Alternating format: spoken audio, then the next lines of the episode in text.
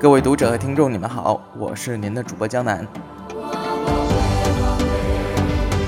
今天的电台节目里面，我想跟大家分享一个观点，就是以娱乐行业为代表的终端用户，其实是全体中国灯光厂家都想搞到手的一种幻想。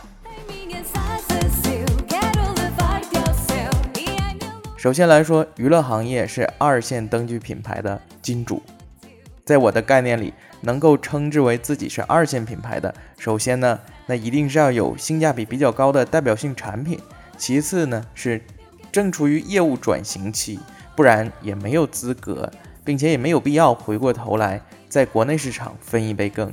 既然品牌知名度已经被一线厂家甩下几条街，向上挤不进国家工程的设备赞助商名单，设备租赁公司的伤口还在节俭令的缓释作用下隐隐作痛。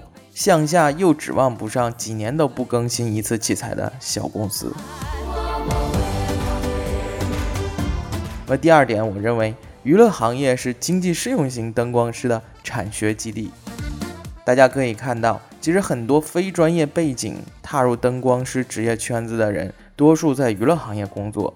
其实要进入娱乐行业，说难也不难。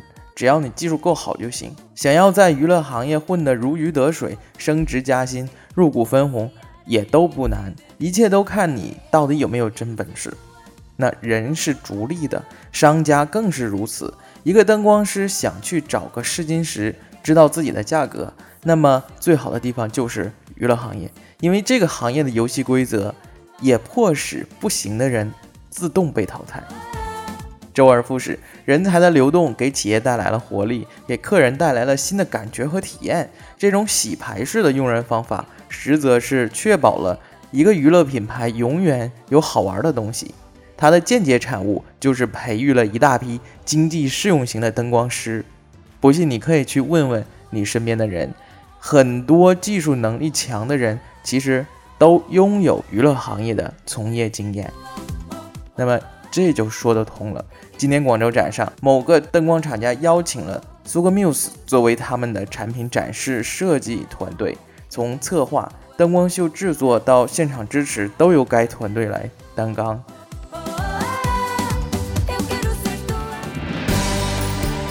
您现在收听的是一起学灯光，有形有料，原汁原味，一起学灯光。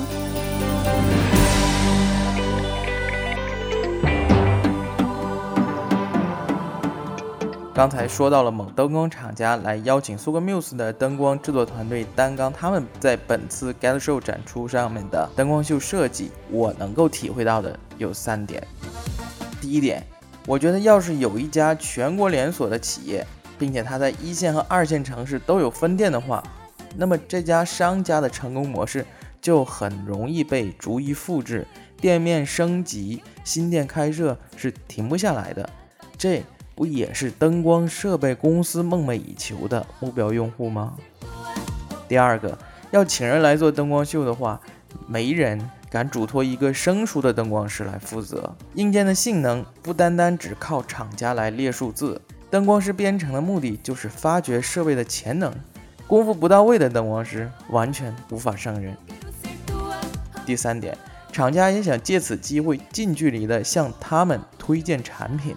要不是对自己的产品有信心的话，也不敢毫无保留的让人试用。重要的是，在这个圈里树立了口碑之后，其他同类型的客户也就慕名而来了。那说到这里，我还想把目光回到娱乐行业这个问题上：为什么灯光厂家这么愿意去拉拢，或者说他们很青睐娱乐行业？因为娱乐行业也是其他行业纷纷模仿的对象。